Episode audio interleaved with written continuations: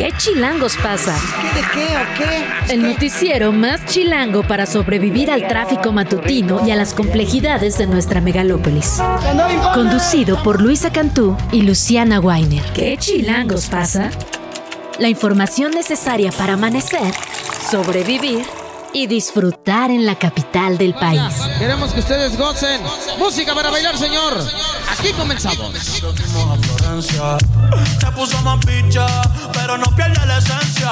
No, no, de Carola. Buenísimos días, aquí en ¿Qué Chilangos pasa? Los saluda Fernanda Guzmán. Estamos escuchando Efecto de Bad Bunny y estoy aquí con Luisa Cantú. Buenísimos días, Luisa. ¿Cómo estás? El efecto Fer, buenos días. Perreando desde tempranito con Bad Bunny. No sé si lo estamos escuchando por una buena o mala noticia para él, el rey del pop, Fer. El rey del pop, exactamente. Pues esta mañana la revista Forbes lo nombró, bueno, más bien el día de ayer lo nombró el rey del pop, una un título bastante controversial, porque que digamos que tiene que ver Bad Bunny con, con el pop. Eh, también eh, ha sido llamado el rey del streaming, el rey del reggaetón y de la música latina. Eh, eh, lanzada en 2022, Efecto está incluida en el álbum Un Verano Sin Ti, esta canción que estamos escuchando. Y el verano, el, el Verano Sin Ti sigue siendo, yo creo, su álbum más exitoso hasta el momento, porque a pesar de que acaba de estrenar un- un- nueva música, no ha sido tan exitosa como a él le hubiera gustado.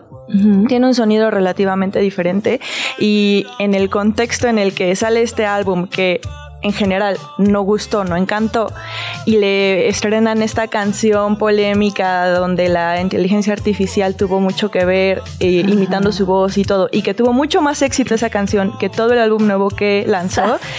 Bad Bunny ha estado en medio de un montón de controversia. Aparte, según él, es como alternachido, antisistema, según él, dije, según él. Entonces, como que que lo nombren el mismo título que Michael Jackson debe ser un golpe duro a su ego, ¿no? Como de artista independiente.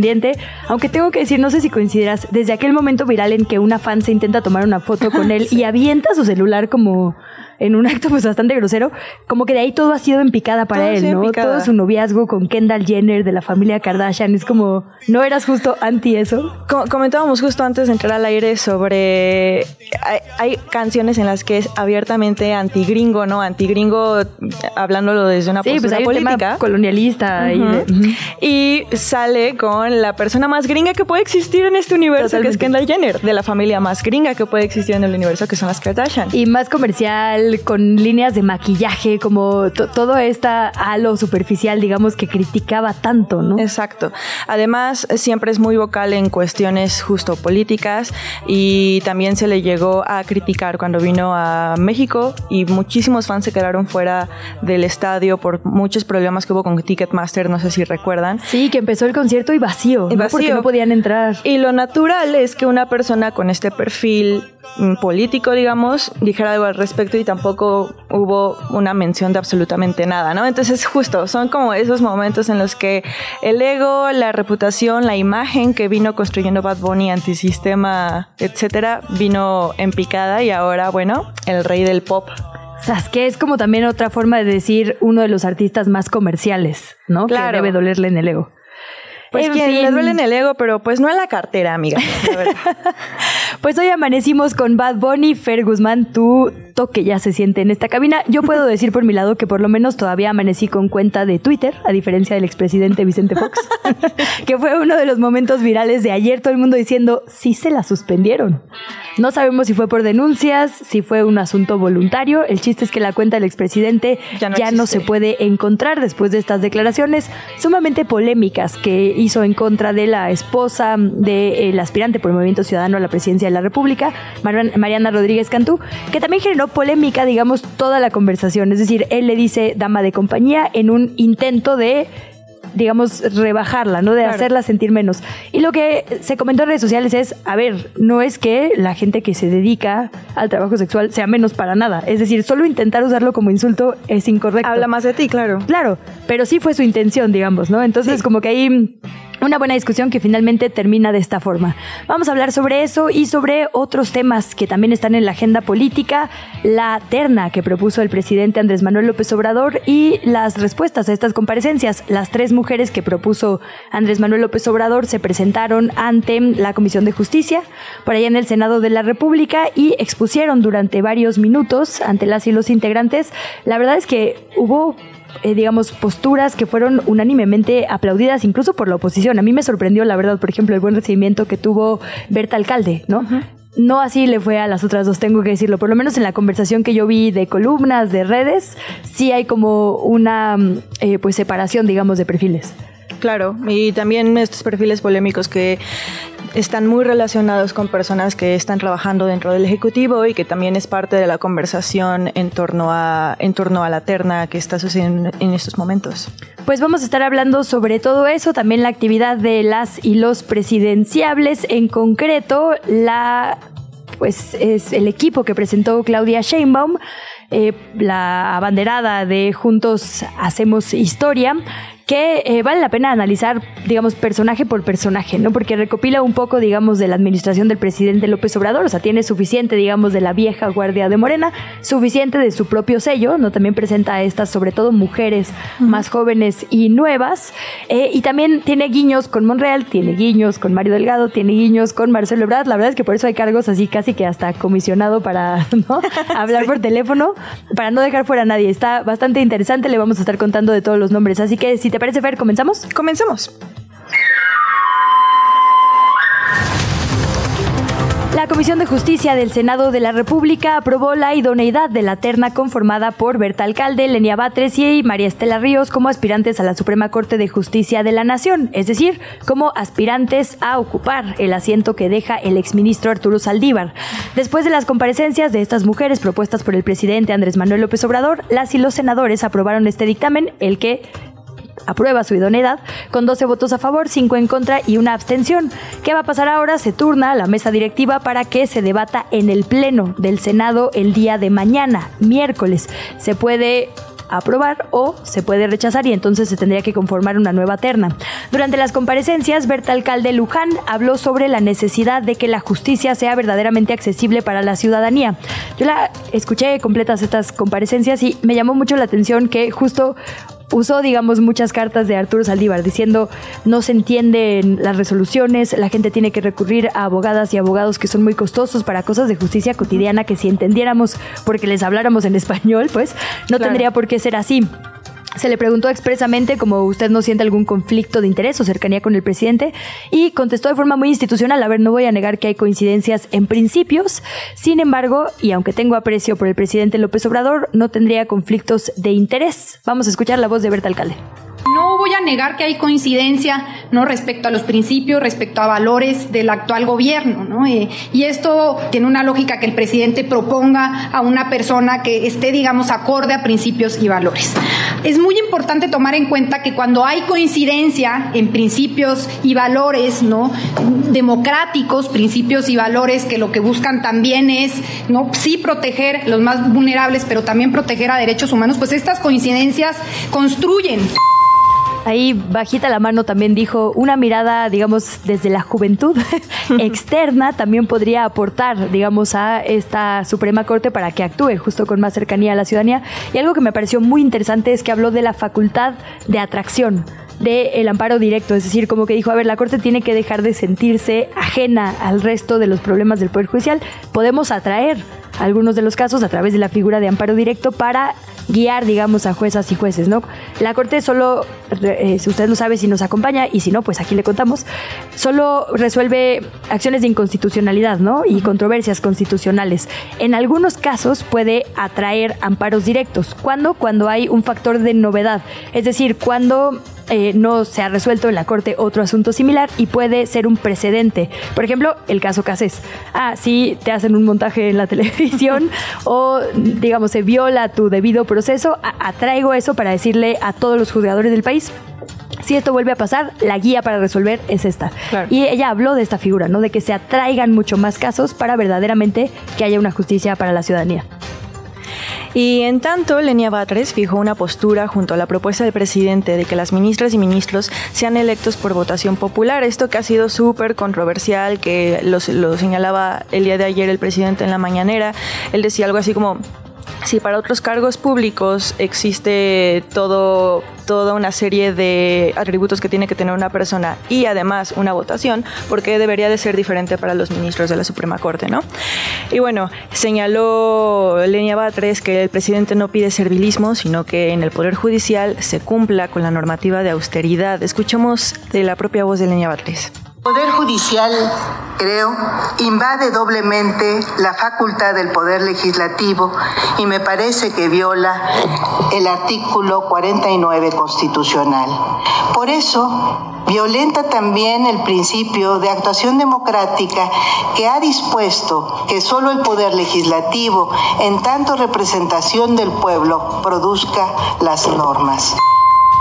Y quizá el momento más controversial para María Estela Ríos fue cuando se le cuestionó sobre precisamente lo que se está revisando en este momento, que es la idoneidad, tal cual si puede o no ser parte de la Corte. Se le decía, bueno, es que en tu cargo como consejera jurídica eres parte del Poder Ejecutivo a el nivel de una secretaría. Y ella, la verdad, dedicó una buena parte a argumentar por qué normativamente la consejería no puede contar como una secretaría, por lo que sí puede ocupar el cargo de ministra. Vamos a escucharla si se hace una interpretación equiparándome con el como consejera, como este secretaria de Estado, se estaría restringiendo mi derecho a ocupar un cargo público, derecho que está establecido no solo en la Constitución, sino en, en diversos tratados internacionales. Así estos temas, al rato vamos a tener una entrevista para extendernos un poquito más de esto, conocer un poquito más del contexto en el que sucede esta terna, hablar un poquito más de las candidatas y bueno, hasta entonces seguimos con más información. Así es, Fer, los almacenes que van a servir para la superfarmacia que va a tener todos los medicamentos del mundo, según proyectó el gobierno de México, van a costar 2 mil millones de pesos, así lo dijo ayer el presidente López Obrador. Durante su conferencia matutina, el mandatario informó que ya se firmó un acuerdo de compraventa y se entregó el 10% del pago. Este se va a completar en febrero del año entrante. Dijo que si la superfarmacia no está lista para el 29 de diciembre, que fue la fecha inicial que se había planteado, lo estará entonces para enero y reiteró que van a estar absolutamente todos los medicamentos que se necesiten en el país. La voz del presidente. era un almacén de Liverpool, pues sí, es un almacén de Liverpool este, que se compró, no solo un almacén, son como dos o tres este, almacenes que se compraron, como, no sé, alrededor de dos mil millones de pesos. Estamos hablando de como cinco zócalos techados. ¿Está vacío? Pues sí, está vacío. Porque lo acabamos de adquirir. Esta farmacia es una de las cosas que vamos a platicar al rato con el doctor Mau, porque si bien suena excelente en papel o en, en, propuesta, tiene muchas, hay muchas, surgen muchas dudas sobre cómo va a funcionar esto.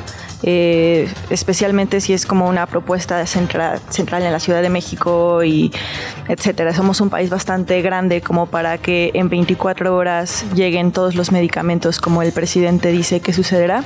Entonces seguiremos al pendiente de cómo se van dando las cosas con esta megafarmacia que inició como un rumor, eh, como menciones muy pequeñitas del presidente en las mañaneras que parecían propuestas que nunca iban a re realmente ponerse sobre la mesa y ahorita bueno ya tenemos esta super almacén que son varios zócalos, según el presidente. Y, Por otro. Fer, ah, decir, hay información también sobre estos fideicomisos, que también son un tema ya reiterado. Sí, pues la Asociación Nacional de Magistrados de Circuito y Jueces del Distrito del Poder Judicial de la Federación informó este lunes que un juez concedió la suspensión definitiva en contra de la extinción de los 13 fideicomisos del Poder Judicial y por lo tanto la entrega de sus 15 millones de pesos a las arcas de la Tesorería de la Federación y de la Secretaría de Hacienda y Crédito Público. Con esta suspensión definitiva, las cosas se mantendrán en el estado que guardan, es decir, en control del Poder Judicial. Así es. Los presidentes y la presidenta aquí en la Ciudad de México del PAN, del PRI y del PRD, hablamos de Andrés Ataide, de Israel Betanzos y Nora Arias, respectivamente, formalizaron ya también un convenio de coalición total para competir juntos en las 16 alcaldías y la mayoría de las diputaciones. Esto, digamos, no es nuevo, desde el fin de semana lo supimos, pero ahora tenemos el detalle de quién va a llevar mano en dónde. Detallaron que, por ejemplo, al PAN le va a tocar poner candidata o candidato en Álvaro Obregón, donde actualmente gobierna, en Benito Juárez lo mismo, Iztacalco, Milpa Alta, Tlalpan y Venustiano Carranza. Al PRD le va a tocar en Coyoacán, Coajimalpa, Gustavo Amadero e Iztapalapa. Llama la atención puesto que Coajimalpa es la de el priista Adrián Rubalcaba, que acaba de poner una pausa a su relación, digamos. Al PRI le toca en Azcapotzalco, Cuauhtémoc, Magdalena Contreras, Miguel Hidalgo, Tláhuac y Xochimilco. ¿A ti cuál te tocó, Luisa? A mí me, Sí. tocó, a mí me tocó PRI. ¿Te tocó PRI? ¿En cuál vives? Yo vivo en la Miguel Hidalgo. A mí me tocó PRD en Coyoacán, que la verdad es que hasta donde sabemos el alcalde actual va a buscar la reelección, que es todo un tema, ¿no? De quienes están eh, buscando reelección. Por ejemplo, aquí no hay tanto conflicto, pero Milenio trae hoy destacado en primera plana una nota sobre todos los diputados que están buscando el Senado sin dejar de pedir su reelección en la Cámara Baja, es decir, como amarrar puesto como sea, ¿no? Y bueno, en otras noticias, Arturo Saldívar respondió a la ministra Loreta Ortiz. eh, pues recordemos que eh, Saldívar renunció recientemente eh, y respondió eh, las declaraciones que Loreta Ortiz hizo en la FIL. Sucedieron muchísimas cosas en la FIL Guadalajara, en la que ella decía que dejó muchos asuntos sin resolver. Concretamente aseguró que Saldívar dejó 170 asuntos sin resolver en la primera sala. Saldívar negó la acusación y fundamentó que su respuesta en los registros de la Suprema Corte destacó que eh, él fue el ministro de la primera sala al que más asuntos le fueron turnados y puntualizó que fueron más de una cuarta parte, es decir, 411 menos 102 más que el ministro que le sigue en número de casos turnados. Apuntó también que dejó 29 asuntos con proyectos de resolución, de los cuales 7 estaban previstos para sesionarse el 22 de noviembre y cuya resolución fue interrumpida, resolución, perdón, fue interrumpida por el cambio de adscripción de la ministra Ortiz. Mencionabas ayer que, eh, bueno, esta nueva actitud de la ministra Loreta Ortiz te llamaba la atención.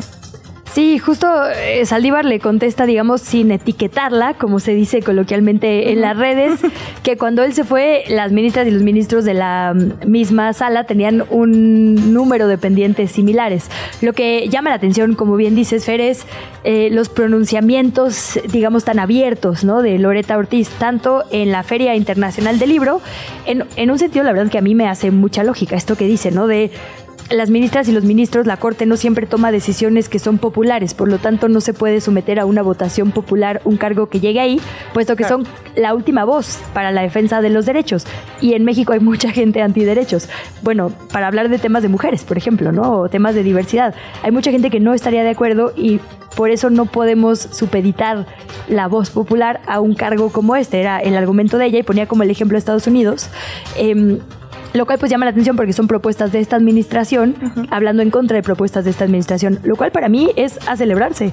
Habla la verdad pues de sí cierta independencia incluso en posturas pues tan importantes para esta actual administración. La reforma al Poder Judicial ha sido un asunto desde el día uno. Primero contra la corrupción, te acordarás que por ello incluso se intentó en un transitorio extender el periodo de Arturo Saldívar como presidente, porque decían en ese momento las y los legisladores de mayoría morenista que era quien podía llevar, digamos, esta reforma de mayor eh, con mayor eficacia. Finalmente no sucedió esto, no se extendió su presidencia, em, pero ha sido un planteamiento que ha hecho constantemente el titular del Ejecutivo, que se tiene que reformar el Poder Judicial. En, digamos, el más amplio sentido, hablaría de incluso la forma en la que se eligen ministras y ministros. Creo que no hay uno solo que se haya postulado en favor de que esto sea así, justo por la complicación que implicaría una elección como esa en términos técnicos y por el fondo del asunto. Que ahí es importante decirlo, el poder que representa literalmente a la ciudadanía es la Cámara Baja, ¿no? Y la Cámara Alta. Nosotros votamos porque alguien sea nuestra voz. Más bien lo que podría pasar es que a través de a quien elegimos para ser nuestro diputado, diputada, senador, senadora, le podamos hacer llegar nuestra decisión Claro, de quién nos parece ideal.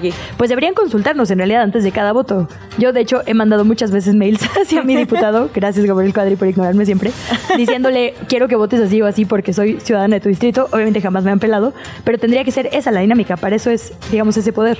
Claro, el argumento del presidente y de las personas que están a favor de, de cambiar la forma en la que se escogen a los ministros y ministras tiene que ver con que, en su opinión, eh, hay personas que están como sesgadas con eh, intereses de derecha o intereses más con, eh, que tienen que ver con, pues sí, con, con esta élite del poder a la que llama López Obrador y que por eso deberíamos escogerlos de una forma distinta, más popular.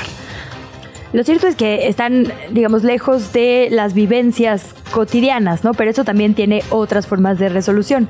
Fer, nos quedan cuatro minutitos antes del corte y tenemos alerta amarilla aquí en la ciudad. Oh, sí, eh, como hemos venido vestiéndonos con capitas, porque estamos ya casi en alerta, en alerta amarilla por los pronósticos de baja temperatura de esta mañana, debido al Frente Frío número 12 que atraviesa el país en estos momentos. El pronóstico de las autoridades de la Ciudad de México para las bajas temperaturas es que se esperan heladas de entre 4 y 6 grados en la mañana, además de que es posible que persista el clima nublado a lo largo del día. Entonces, ya saben, háganle caso a Luisa Cantú, sálgase vestido en capitas porque va a haber muchísimo, muchísimo frío. Y ahora sí, nubes toda la semana, ¿no? Ni hablar. Vámonos con las y los presidenciables. Empezamos con Claudia Sheinbaum, quien, como ya decíamos, presentó a su equipo de pre-campaña para el 2024. Anunció a varias personas. Creo que vale la pena ir viendo una por una. Eh, Adán Augusto López, que había andado medio ausente, ahora sí apareció en la fotografía, va a ser su coordinador político. Eh, Ricardo Monreal, su coordinador de enlace territorial. Ahora sí que cada quien lo que sabe hacer, ¿no? El territorio, digamos, la operación en campo de Ricardo Monreal, las negociaciones, como bien hizo Adán Augusto desde la CEGOV. Eh, en coordinador político, Tatiana Cloutier, coordinadora de voceros. Por eso decía, el presidente López Obrador, te acordarás, antes de la elección hizo un acto muy similar en el que presentó también a un equipo que finalmente fue la antesala a su gabinete. Y Tatiana Cloutier, la famosísima tía Tatiana, fue su vocera, que hizo un papel espectacular. Muchos analistas, de hecho, le daban gran parte de la buena campaña a ella. Exacto. Y Claudia repite fórmula, ¿no? Dice a la coordinación de voceros, Tatiana Cloutier, que además se había ido en una renuncia a la Secretaría de Economía y no sabíamos bien qué había pasado, la recupera Claudia en un guiño al obradorismo, por supuesto, inicial, ¿no? En un guiño al ebrardismo, pone a Jesús Valdés Peña como coordinador de enlace con organizaciones internacionales y mexicanos al exterior. Jesús Valdés Peña era de estos como grupos que apoyaban a el ex canciller Marcelo Ebrard y parece menor pero no lo es. No solo es un guiño al ex canciller, hay millones de personas en el extranjero que pueden votar, cuyo voto cuenta, decía Mario Delgado ayer, más o menos 10. Es muchísimo, son muchísimos votos, entonces no hay que minimizar lo que se haga de trabajo en campaña hacia afuera del territorio. Gerardo Fernández Noroña, coordinador de enlace con organizaciones civiles y sociales, es digamos de la izquierda más dura, conecta muy bien con esos sectores. Y el sello, digamos que me parece ya personal de Claudia, Citlali Hernández, tiene 33 años, una mujer muy joven que empezó como activista en la Facultad eh, de Ciencias Políticas, donde estudió en la UNAM. Después fue de las primeras legisladoras de Morena que tuvo pues el país, aquí en la capital, como legisladora local. Después sabemos su paso por el Senado, la Secretaría eh, General del Partido, y ahora es coordinadora de alianzas para coaliciones y candidaturas únicas. Renata Turrent, una muy joven también analista que compitió por un distrito local en la Benito Juárez, perdió, pero ahora va a ser la coordinadora con el sector académico que será fundamental puesto que ha habido muchas confrontaciones con la ciencia. Regina Orozco, que va a coordinar los enlaces con la comunidad cultural, y Estela Damián, que también tiene mucho trabajo de campo como coordinadora de giras. Vamos a escuchar a Claudia Sheinbaum. Mario Delgado Carrillo, Adán Augusto López Hernández es el coordinador político. Ricardo Monreal Ávila, él es coordinador de enlace territorial. Gerardo Fernández Noroña, coordinador de enlace con organizaciones sociales y civiles. Jesús Valdés Peña, coordinador de enlace con organizaciones internacionales y mexicanos en el exterior. Tatiana Lutier Carrillo, ella es la coordinadora de voceros. Citlali Hernández como coordinadora de alianzas para coaliciones y candidaturas únicas. Renata Turren, ella es coordinadora de enlace con sectores académicos. Y vámonos con qué sucedió con Xochil Gálvez en la FIL Guadalajara, en la que mencionábamos ya. Están pasando muchísimas cosas. El presidente, recordemos, dijo que la FIL es un lugar conservador. Y bueno, la, aspirante del frente, Xochil Gálvez, dijo que la Comisión de Quejas y Denuncias del Instituto Nacional del INE suspendió, ah, esta es otra noticia, perdón, eh, suspendieron tres spots de Xochil Galvez, eh, el INE suspendió tres spots de Xochil Galvez porque Morena denunció que tanto el PAN como el PRD y los spots de Galvez no cumplen con la ley de spots televisivos, ya que se debe señalar a Xochil Galvez como precandidata tanto por medios gráficos como auditivos y no lo están haciendo. Pero bueno, eh, comentábamos esto y comentábamos lo que se dijo en la FIL de este fin de semana, donde el presidente señaló que era un espacio hecho eh, de gente conservadora y esto fue lo que Xochitl contestó al respecto. No es conservadora ni es de derecha, es una feria plural donde caben todas las ideas, donde caben todas las voces, pero ellos no vienen porque ellos solo van a lugares donde se sienten eh, cómodos, por eso no fue a la montaña de Guerrero, por eso le sacó bajarse y hablar con los maestros de la gente, que hable, que dialogue, en esta feria se dialoga. Por otro lado, el Movimiento Ciudadano, ya lo comentábamos hace un momento, el Partido Movimiento Ciudadano denunció ante el INE al expresidente Vicente Fox por violencia de género después de los dichos que tuvo el expresidente en su cuenta de X antes Twitter contra Mariana Rodríguez. El coordinador de campaña de Samuel García, Jorge Álvarez, interpuso el recurso tras criticar los pronunciamientos de Vicente Fox. Ayer mismo, y después del pronunciamiento en contra de los dichos del expresidente, este suspendió, bueno, decimos, no sabemos si lo suspendió él mismo, si lo suspendieron eh, por parte de la administración de la red social, pero su cuenta ya no existe. Y en la campaña de Samuel García, esta vez acudió a Manzanillo, a Colima, donde habló sobre el desarrollo económico e infraestructura. Vamos a escucharlo. Porque hoy México es parte de América del Norte, la región más potente del mundo, y sus aduanas carreteras, aeropuertos y logística deben de ser de primer mundo. La entrevista. ¿Ya estás grabando? 7 de la mañana con 34 minutos. Agradecemos muchísimo al abogado David Peña del Grupo de Acción por los Derechos Humanos, litigante en prácticamente cualquier caso emblemático en esta materia de nuestro país, que nos acompañe por acá para analizar un asunto que nos ocupa absolutamente todas las personas y es quién va a ocupar el asiento del ministro Arturo Saldívar, quién de estas tres mujeres a las que escuchamos comparecer ayer ante la Comisión de Justicia lo hizo mejor, la verdad, quién es no solo la más idónea, sino que llegará a complementar, digamos, a estos otros 10 pares. Bienvenido, abogado. Muy buenos días y muchísimas gracias por estar por acá. Hola, muchísimas gracias a ustedes por la invitación. Luisa Fernanda, un saludo. Muchísimas gracias, abogado. Pues empezar por lo más amplio. Se habla mucho sobre si se vale que haya afinidades ideológicas, digamos, entre poderes, si eso significa subordinación. Se habló mucho de esta renuncia del ministro Saldívar. Un poco empezar por ahí, por acá lo hemos discutido varias veces en estos micrófonos. Eh, por un lado hemos puesto sobre la mesa la necesidad de un poder independiente, pero por otro que también se vale que tengan ideales que a veces quizá coincidirán con los del poder en turno. ¿Cuál es tu visión sobre la salida de Saldívar, el hueco que queda y cuál debe ser el perfil que lo llene? Mira, a mí me parece que es, que es importante colocar el, el tema de que las personas juzgadoras, en términos generales, digamos juezas, magistradas, ministras y ministros, eh, tienen una trayectoria política, pero también tienen una formación, eh, perdón, tienen una trayectoria jurídica de su trabajo, pero también tienen una formación eh, ideológica. Es decir, pensar que las personas que llegan a ser, a encabezar un juzgado, un tribunal, eh, se abstraen de su, de su ideología o se abstraen de su formación incluso eh, al momento de ocupar el cargo sería, eh, digamos, iluso pensarlo así. Entonces, primero, me parece importante colocar que, bueno, cualquier persona que llegue a ocupar un cargo público no se desaparta o no se desentiende de sus principios ideológicos.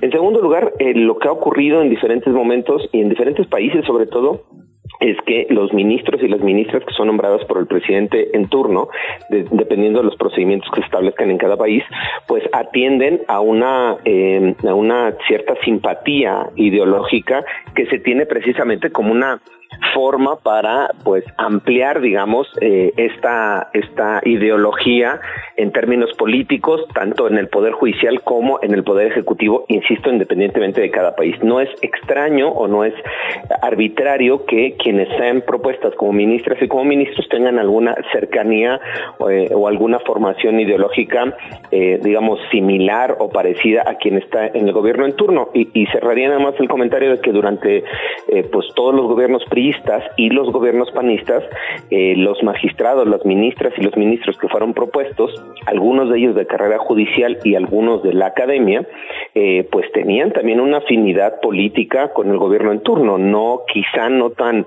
expresa o manifiesta como las tres eh, candidatas que lo están que pasaron el día de ayer en la Comisión de Justicia del Senado, quizá no tan expresa y manifiesta, pero al final sí tenían una afinidad o una cercanía política con los gobiernos en turno. Entonces me parece que ese no es un debate en el cual nos deberíamos de centrar en tanto tiempo, sino más bien en ver cuáles son las condiciones para la autonomía y la independencia una vez de que llegaran a ser elegidas alguna de ellas.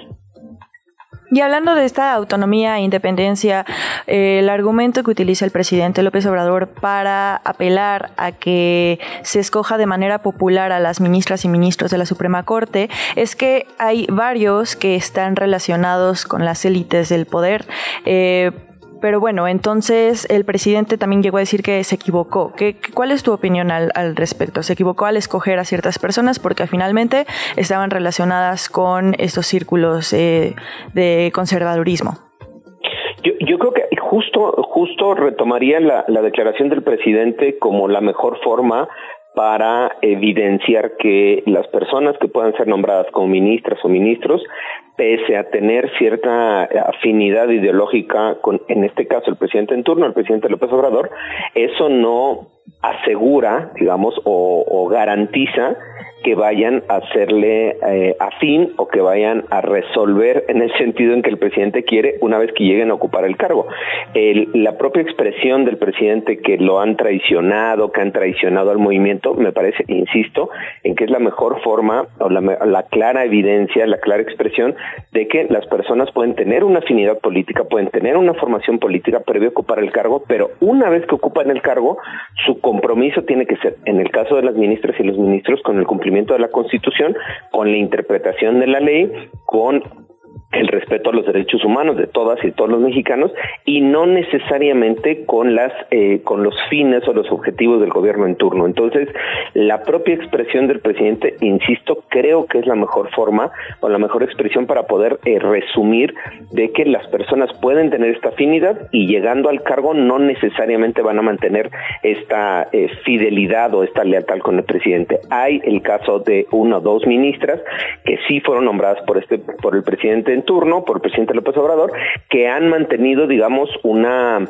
una consistencia en sus posiciones para tener cierta afinidad con las propuestas del presidente, pero, y actualizando, digamos, la discusión, una de esas ministras, la ministra Loreta Ortiz, justo el fin de semana, eh, tuvo, tuvo la primera expresión de desapartarse, digamos, de la línea presidencial, eh, diciendo que ella no estaba de acuerdo en que fueran elegidas ministras y ministros y magistrados por voto popular, siendo una posición completamente contraria a la que ha sostenido el presidente de la República y siendo la primera expresión también de la ministra Loreta Ortiz de desapartarse, digamos, de esta línea, eh, siendo de esta línea consecuente con las posiciones del presidente. Entonces, creo que hay posibilidad y hay un ejercicio real de poder hacer estos, estos balances o contrapesos de autonomía e independencia judicial.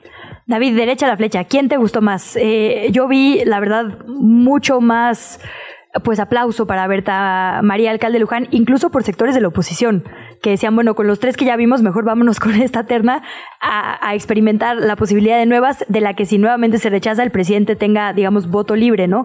¿Cómo viste tú las tres posturas que se fijaron? ¿Coincides? ¿Quién te gustó? ¿Quién no te gustó? ¿Estás de acuerdo en que hay idoneidad para las tres? Mira, yo creo que hay idoneidad, eh, pertinencia, eh, cumple con los requisitos. Se dio un, debate interesante sobre si la consejera eh, actual de Presidencia de la República se equipara el, o se equiparaba ese cargo con el de secretaria o secretario de Estado, porque hay un impedimento en la Constitución en la que te tendrías que haber separado del cargo un año antes. Se dio un debate, digamos, interesante. Al final, la aprobación del dictamen en general es que sí cumplen con los criterios de idoneidad y legalidad y pertinencia para poder participar, digamos, ya en el Pleno en la votación para buscar las dos terceras partes. Y bueno, creo que eso se salvó. Yo igual considero que eh, la restricción para secretaria y secretario de Estado eh, tiene que ver con otras competencias más allá del cargo en sí mismo. No, no me meto el debate en, en, el fondo. la consejera dijo, mi, mi función es asesorar al presidente en términos jurídicos. No tengo a cargo programas de gobierno, no tengo a cargo responsables, personas, equipos, este, y eso me hace, me desaparta, digamos, de estos criterios de restricción que se tienen para la interpretación constitucional del artículo 95 para calificar si esta persona es idónea o no de acuerdo a los requisitos. Entonces creo que salvado esta, esta consideración, Igual me parece que en términos técnicos, eh, este, el alcalde Luján, la, la, candidata, eh, la maestra alcalde Luján tiene, pues, tuvo un discurso bastante técnico, un discurso muy actualizado, digamos, en términos de criterios en materia de derechos humanos. Me preocupa, por ejemplo, en el caso de ella en particular, que al pronunciarse sobre prisión preventiva oficiosa le dio la vuelta a, lo que ya estableció la Corte Interamericana de Derechos Humanos en dos casos eh, y dijo que al final eh, se tendría que basarse o, o, limitarse la prisión preventiva a una reforma constitucional y no al cumplimiento o una interpretación de una resolución internacional. Entonces, o de resoluciones internacionales de la Corte Interamericana. Entonces, pese a que fue, sí, efectivamente coincido, en la mejor eh, intervención en términos técnicos, en, con un discurso de derechos humanos, me preocupa que ese posicionamiento, pese a tener ella una, digamos, está en criterios mucho más actualizados y de avanzada, eh, no sea tampoco consistente con en, materia de derechos humanos eh, de las sentencias internacionales, ¿no? Y en el caso de las dos otras eh, candidatas. Eh, la maestra Lenia también, la maestra Lenia Batres, me parece que tiene un, tuvo un discurso muy interesante en términos de equilibrio, me parece que fue la más digamos, la más equilibrada aparte, con base en la información que fue proporcionando. Tuvo una muy buena participación también, tuvo buenas preguntas o, buenas respuestas, más bien, tuvo eh, buenas preguntas, unas intervenciones positivas, buenas respuestas también, y fue bastante clara en sus posicionamientos. Y mientras que la consejera jurídica Estela Ríos eh, tiene una formación, es la más grande de todas ellas en términos de edad, tiene una formación distinta, tiene una formación eh, mucho más social, ella proviene del movimiento social, ha participado en movimientos sociales, ha sido asesora, abogada de sindicatos durante muchos años, entonces tiene una formación mucho más hacia esa, línea, por eso los posicionamientos de ella se dirigían más hacia eh, la intervención desde una lógica social, en lo judicial, pero teniendo como en el fondo la resolución de problemáticas de carácter social, no solo viéndolo desde el aspecto de legalidad, es decir, de un conflicto entre dos personas o de resolver un conflicto entre una persona y el Estado. Ella lo coloca como un tema social, como un tema de intervención social. Me gustó también su, intervención desde esta lógica de lo social, porque a veces estando en el Poder Judicial o inmersos en el litigio, pues perdemos de vista que al final son los derechos de las personas, los derechos de la ciudadanía de las y los mexicanos los que están en disputa y los que se tienen que garantizar. Entonces, esta otra visión social por parte de María Estela Ríos me gustó también en una perspectiva distinta, insisto, no tan técnica como la maestra alcalde Luján, pero sí fue una posición también interesante. David, estos tres perfiles suenan interesantes, eh, cada uno tiene sus fortalezas, pero regresando justamente al tema de la independencia, se ha señalado mucho que hay algunas de ellas que tienen relaciones muy cercanas a personas que trabajan en el Ejecutivo y eso podría significar en algún momento un conflicto de interés. ¿Cuál es tu opinión sobre esto? Yo creo que al final eh, puede presentarse algún conflicto de interés. Yo no lo veo de entrada eh, declarado un conflicto de interés. Es decir, eh, en el caso de la maestra alcalde Luján, bueno, pues su hermana es la secretaria de Gobernación por los próximos meses hasta que acabe el sexenio. En el caso de Lenia, pues su hermano es el jefe de gobierno y eventualmente si llegase a tener algún asunto relacionado con la jefatura de gobierno, por ejemplo, que llegue a la corte, pues eh, si fuese elegida Lenia Batres se tendría que excusar de conocer el asunto, pues porque hay un posible, una posibilidad de conflicto de intereses. En el caso de la maestra alcalde Luján también, si fuese algún asunto en el que tuviera no intervención la Secretaría de Gobernación como institución, sino un interés personal, en su caso la secretaria, la actual secretaria de Gobernación, o que participara directamente la secretaria de Gobernación, se tendría que excusar. No así si se presentaran, por ejemplo, acciones de inconstitucionalidad o controversias eh, constitucionales en contra de acciones tomadas en la Secretaría de Gobernación o en la Jefatura de Gobierno, no podrían, digamos, ellas porque no está actuando eh, eh, el jefatura de gobierno ni secretaria de gobernación a título personal, sino a título institucional. Entonces, ahí eh, yo creo que no habría un tema de conflicto de interés. Sí se podría dar eventualmente si hubiera alguna, eh, digamos, alguna eh, litigio directamente en el que ellos tuvieran alguna relación más allá o fuera de ello, no, ve, no vería yo tampoco un obstáculo. Y en todo caso, si llegara a existir un caso, pues se hace el caso particular, se excusa, ese es el término que se excusa, que, que se utiliza, perdón, es decir, yo no participo en la discusión, me excuso en la discusión por tener esta posible conflicto de intereses. David Peña, pues como siempre, muy esclarecedor escucharte, te agradecemos muchísimo estos minutos, ojalá no sean los primeros que nos dediques acá en Que Chilangos pasa, te mandamos un gran abrazo.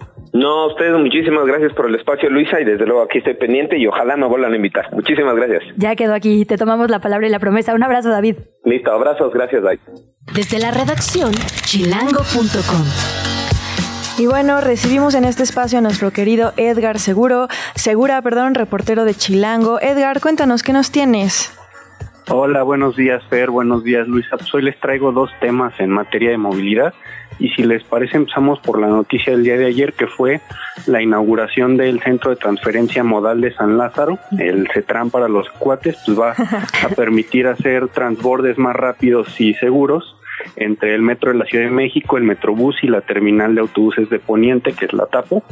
Eh, y entre las principales innovaciones que tiene este nuevo CETRAN, pues es la ampliación del túnel de transborde, precisamente entre las líneas 1 y B del metro. Eh, también desde aquí van a operar 22 rutas de camiones, eh, se presentan nuevos andenes para el ascenso y descenso de pasajeros de los viajes regionales de la TAPO y también del transporte concesionado del Estado de México y pues los usuarios de este CETRAM también se van a encontrar con nuevas cámaras de seguridad, luminarias, con 109 espacios de estacionamiento para bicicletas, rutas táctiles para personas con discapacidad y con un reordenamiento del comercio local. Así que pues ahora que ya está operando este primer tramo de la línea 1 del metro, pues aquí van a, a converger alrededor de 240 mil personas que usan tanto las líneas 1 y B del metro como las líneas 4 y 5 del Metrobús y la TLAP, que es este importante punto de entrada a, este, a la Ciudad de México desde el oriente. Excelentes noticias para la movilidad de nuestra ciudad. Eh, entonces, este CETRAM ya va que vuela para convertirse en uno de los puntos más concurridos, ¿no? Sí, correcto. Es que, como les comento, pues es uno de los puntos este, de entrada a la Ciudad de México desde el oriente. Se, se convergen pues aquí muchos eh, muchas rutas de movilidad. Y por el otro lado, también me gustaría platicarles sobre una entrevista que hicimos en chilango.com con eh, Martín López Delgado, el director general del Servicio de Transportes Eléctricos. Hablamos sobre el tema del cablebús, que es un transporte relativamente joven, tiene apenas dos años y medio de antigüedad, pero que ya moviliza a 36 millones de personas cada año entre sus dos líneas y pues lo hace a una altura de 40 metros. Entonces, pues esto implica bastantes retos en materia de seguridad, de protocolos de operación y justamente hablamos sobre ese tema. Em, el director de transportes eléctricos de la Ciudad de México pues nos comentó que en realidad es un transporte que presenta muy pocas fallas. Eh, en lo que va del año solamente se ha detenido en tres ocasiones y nos comenta que el tema ha sido las variaciones de voltaje, ¿no? Eh, seguramente, bueno, algunas de las personas que, que han sido usuarias del cablebús le ha tocado quedarse eh, detenido en algún momento en, las cabinas de, del cablebús, ahí a 40 metros de altura, y pues esto se debe a que cuando, cuando se interrumpe pues el suministro eléctrico, eh, pues el protocolo es ese, no revisar los, los eh, elementos electrónicos dañados, entonces se tiene que implementar una operación de seguridad para proceder al desalojo de, de las personas que se encuentran en las cabinas y pues eh, hacer esta revisión que puede llegar a ser un poco engorrosa, pero que pues como les comento son tres fallas en los que en lo que se registra en todo el año y también le preguntamos sobre un tema eh, pues llamativo, ¿no? Que es qué pasa en el cablebús a 40 metros de altura cuando hay un sismo, cuando hay una tormenta eléctrica, cuando hay fuertes vientos. Eh, la respuesta pues es que en realidad las lluvias no afectan la operación del cablebús, el cablebús es capaz de operar perfectamente con lluvias, también con, fuertes vientos, a no ser que superen los 70 kilómetros por hora. Eh, simplemente se implementa una marcha de seguridad y los únicos motivos por los que se puede llegar a detener el cablebús son dos. Uno es la tormenta eléctrica, pues por obvias razones, porque puede llegar a intervenir con el sistema. Y pues el otro es el caso del sismo. Eh, si alguno de, las personas que, que nos está escuchando, que soy del cablebús, en algún momento le llega a tocar un sismo dentro de una cabina, que esperemos que no sea el caso, pues el protocolo será que eh, el, el cablebús no se va a detener inmediatamente, va a bajar su velocidad hasta el punto en que ya se tenga la cabina y pues tendrán que esperar ahí las personas eh, a que pase el sismo. Ya en el momento en que pase el sismo eh, se revisarán las instalaciones. Ahora sí que mientras se realiza esta revisión a las personas les va a tocar aguantar un ratito en la cabina. Oye, pero ahí pues muy importante lo que apuntas, Edgar. Eh, las cabinas son seguras y cuentan con puertas que cierran herméticamente, así como con ventilación y botones de pánico. O sea, no nos movemos. Hay que confiar en que la, digamos, esta cabina literalmente nos va a proteger hasta que, como bien dice, se reanude con normalidad o pasen unos segunditos para después llevarnos hasta la siguiente estación al desalojo. La instrucción es esperar literalmente, no intentar abrir, no desesperarse, no nos va a pasar nada. Es correcto, eso en caso de que alguien le toque en la cabina y también si alguien le toca en la estación, pues es realizar un repliegue y como, como bien comentas, eh, ya que pasar el sismo, pues se les lleva hasta la siguiente estación. En caso de que todo esté bien, el servicio continúa normalmente y en caso de que hubiera pues algún problema, sí se procedería al desalojo de las instalaciones.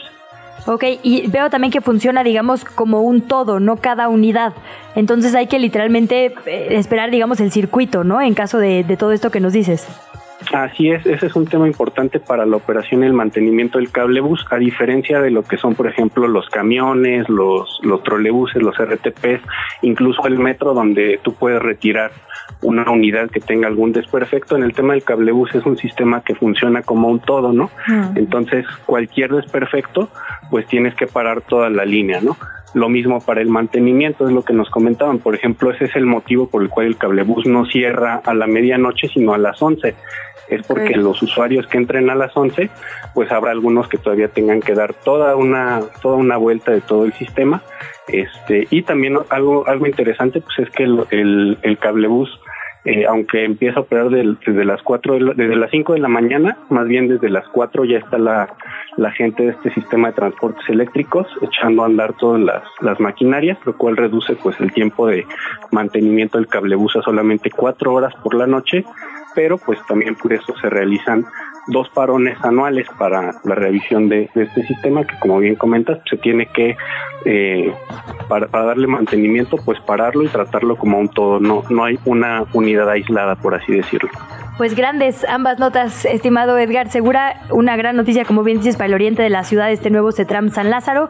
Y por supuesto, conocer cómo funciona el cablebús. Uno, para saber qué hacer. Y dos, también para no sorprendernos. Por ejemplo, se decía que se le dio mantenimiento muy rápido, no antes del año de funcionamiento. Ahora decimos qué bueno con toda esta información que, va, que nos pone sobre la mesa. Exacto. Te mandamos un gran abrazo. Te leemos en chilango.com. ¿Y dónde más? ¿Dónde te seguimos? ¿Dónde te hacemos preguntas? Pues me pueden seguir en, en Twitter o X, arroba Edgar Ulises S, en chilango.com. Ahí de vez en cuando también nos comparten en Más Chilango y como siempre, pues con ustedes cada que me inviten. Excelente, Edgar Segura, muchísimas gracias. Desde la redacción de ¿Qué Chilangos pasa? Estamos de vuelta, son las 7.57 de la mañana y Luisa, hoy 28 de noviembre es el Día Nacional de las Personas Sordas. Según la Organización Mundial de la Salud, más del 5% de la población mundial, o sea, 430 millones de personas, padece una pérdida de audición discapacitante y requiere rehabilitación. Eh, se calcula que en 2050 esta cifra superará los 700 millones. Eh, esto significa que una de cada 10 personas va a vivir con esta condición. Y respecto a México, encontramos que existen 2.3 millones de personas con discapacidad auditiva, de las cuales 34.4% tienen edad entre los 30 y 59 años y 47.4% son mayores de 60 años. Y para esto queremos abrirle los micrófonos y escuchar a una persona que vive esto de primera mano. Ella es Priscila Díaz Tomasi. Ella es eh, egresada de la licenciatura en neurolingüística y psicopedagogía de la licenciatura en preescolar y, la especial, y tiene una especialidad en cognición y lenguaje del Distrito Federal, en el Distrito Federal, ahora actual Ciudad de México. Entonces, si te parece, Luisa, escuchémosla. Yo perdí la audición a los tres años por un sarampión. Y a partir de ese momento, cuando me detectaron la sordera, empezaron a llevarme a terapias para poder rehabilitarme y poder tener una oralización. El que yo haya perdido la audición a los tres años, pues ayudó porque tenía ya memoria auditiva, pero no todos los sordos desarrollan una lengua oral. Los sordos de nacimiento nacen sin escuchar, entonces su primera lengua debería de ser la lengua de señas. El día martes 28 de noviembre es el Día Nacional del Sordo, es un evento muy importante para las personas sordas porque ese día se fundó la Escuela Nacional de Sordomudos, pero ahora ya con el paso del tiempo ya no es sordomudo, es sordo. Para dirigirse a una persona sorda, es persona sorda, no es sordito, sordomudo. Las personas muchas veces desconocen esos términos. Entonces suelen decir, por ejemplo, personas normoyentes pero ¿por qué normoyentes si las personas sordas somos normales como cualquier otra persona? El término sordomudo no es correcto porque las personas sordas sí tienen voz, pero hablan la lengua de señas existen eventos donde se promueven la lengua de señas, ¿no?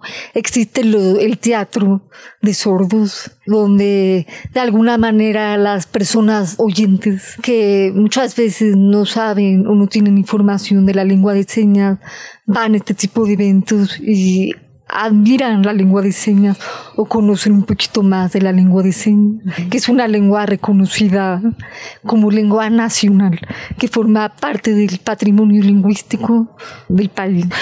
Ahorita estoy en una escuela, se llama Centro de Atención Múltiple 69 y es una escuela de educación especial con alumnos con discapacidad y imparten talleres laborales para cuando acabe la secundaria ellos puedan tener una competencia laboral. ¿Qué chilangos pasa? En los medios y en las redes sociales. Algo que estuvo circulando mucho en redes fue esto que se llama Operación Diamante, porque con el propósito de aumentar la percepción de seguridad en los ciudadanos de ambas demarcaciones, eh, Coajimalpa y Cuauhtémoc, eh, cajeros automáticos, calles, romerías, ante la llegada de las fiestas decembrinas, los, eh, para asegurar estos espacios, los alcaldes de Cuauhtémoc y Coajimalpa, Santa Cuevas y Gran Rubalcaba, respectivamente, dieron el banderazo de salida al operativo Diamante Navideño que estará vigente del 27 de noviembre al 10 de enero del 2024. Mediante dicho operativo se van a desplegar 730 elementos policíacos y protección civil para garantizar la integridad de habitantes y visitantes, indicaron ambos alcaldes durante el arranque de este operativo. Y con más de 350 elementos y 40 patrullas, así como 10 motociclistas, la alcaldía Coajimalpa participará en este operativo, en tanto que la alcaldía Guautemoc lo hará con 300 280 elementos, 40 patrullas y también 10 motociclistas. Escuchemos primero a Sandra Cuevas hablando sobre esto. Sin lugar a dudas, uno de los temas más importantes es la seguridad. Los vecinos y las vecinas de toda la ciudad sufren de la inseguridad.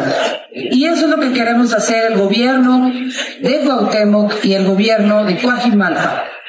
Darles mayor seguridad en sus calles, en sus casas, en sus mercados. Pero nosotros vamos a trabajar muy fuerte para que ustedes se sientan seguros. Y bueno, por su parte, Rubalcaba, el alcalde de Coajimalpa, que ya se convirtió en una mancuerna bastante sólida de Sandra Cuevas, expresó esto sobre el operativo Diamante. Las acciones de seguridad en estas fechas son, son de suma importancia. El día de hoy estamos reunidos aquí 350 elementos de la alcaldía Coajimalpa que se coordinarán con la alcaldía Cuauhtémoc con la finalidad de poder generar mayor percepción de seguridad y resguardar a sus vecinos en esta época tan compleja.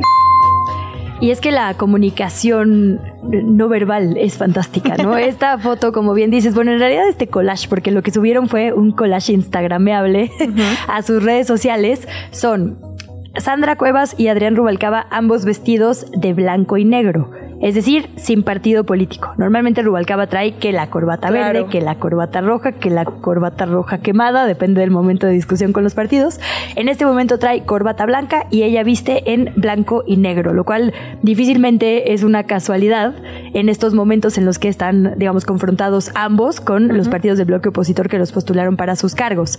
Son puros uniformados, ¿no? No hay eh, músicos civiles, todos son policías, agentes de la policía en estos coches, pues sumamente blindados, están hasta con pasamontañas. Digo, ojalá que sea por el frío y no por materia de peligrosidad extrema. Eh, desfilando por eh, los carriles junto al Metrobús, por ahí en la zona de Reforma, justo en, en Cuauhtémoc. Eh, arriba ellos, digamos como en desfile literalmente, ¿no? Arriba de una de las trocas estas pick-up, uno junto al otro, como si fueran, digamos, pues, pareja presidencial, ¿no? no sé. Totalmente. O sea, como uno junto al otro agarrados de de, esta estructura donde van normalmente los policías, asomándose, saludando, ¿no? Como si se tratara, no sé, de... Tuvieron un mini desfile militar, ¿no? Tal cual, tal cual, pues policíaco, digamos, por los colores, con todo y banda sonora y demás. Y pues sí, literalmente codo a codo en este bloque que pinta ser un bloque como medio independiente, por lo menos lo que les queda de gestión, ¿no? De aquí al 2024. Entonces, por eso llamó tantísimo la atención, pero no fueron los únicos en materia política. Eh, Fer, también estos momentos que se han vuelto cada vez más virales, de la clase política tienen que ver con las preguntas que se les hacen sobre libros. En el caso de Xochil Gálvez, que sí acudió a la Feria Internacional por allá en Guadalajara, se volvió muy mediática cuando le preguntan hasta su compañera de mesa, digamos, en un momento como para promocionar el libro, oye, ¿cómo se llama el libro que estás presentando? Y Xochitl no se acuerda, tiene que agarrar el libro de la mesa, ver el título y entonces decirlo. Vamos a escucharlo.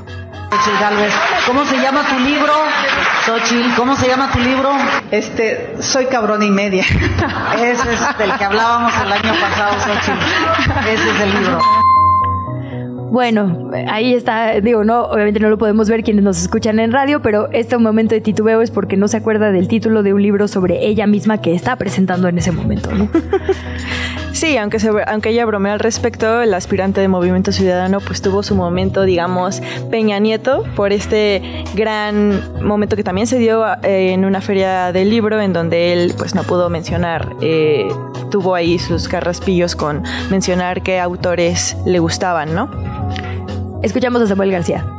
Antes de que me pregunten los medios y quieran que me equivoque como Peña Nieto, cuáles son mis mejores tres libros, les recomiendo, les recomiendo el libro del Federalista que escribieron los tres founding fathers de Estados Unidos, Hamilton, James y Madison. Si no les gusta leer, no lo puedo creer porque están aquí en la feria.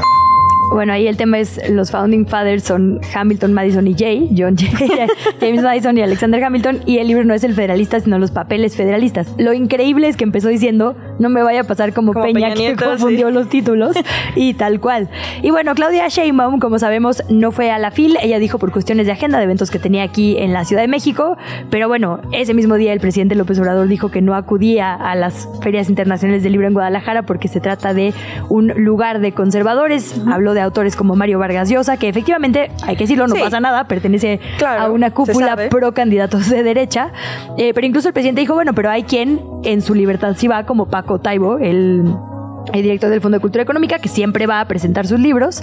Finalmente, Claudia Sheinbaum decide no ir, pero sí habla en una conferencia de prensa de sus tres libros favoritos. La verdad es que se va bastante a la segura, pero se nota que es un tema que les pone nerviosísimos. El momento Peña marcó por siempre la clase es la política. Maldición, es la maldición de Peña Nieto. Porque ella tampoco puede decir el título. Vamos a escucharla. Fue invitada por Paco Taibo a presentar su libro. Lo vamos a presentar pronto en la Alameda. De García Márquez, Cien años de soledad, el coronel no tiene quien escriba. Y vámonos a la ciencia con un autor eh, hindú que se llama, bueno, se apellida Reddy, que tiene que ver con energía y desarrollo sustentable. Ahí también como que dijo, ay, no me vaya a pasar.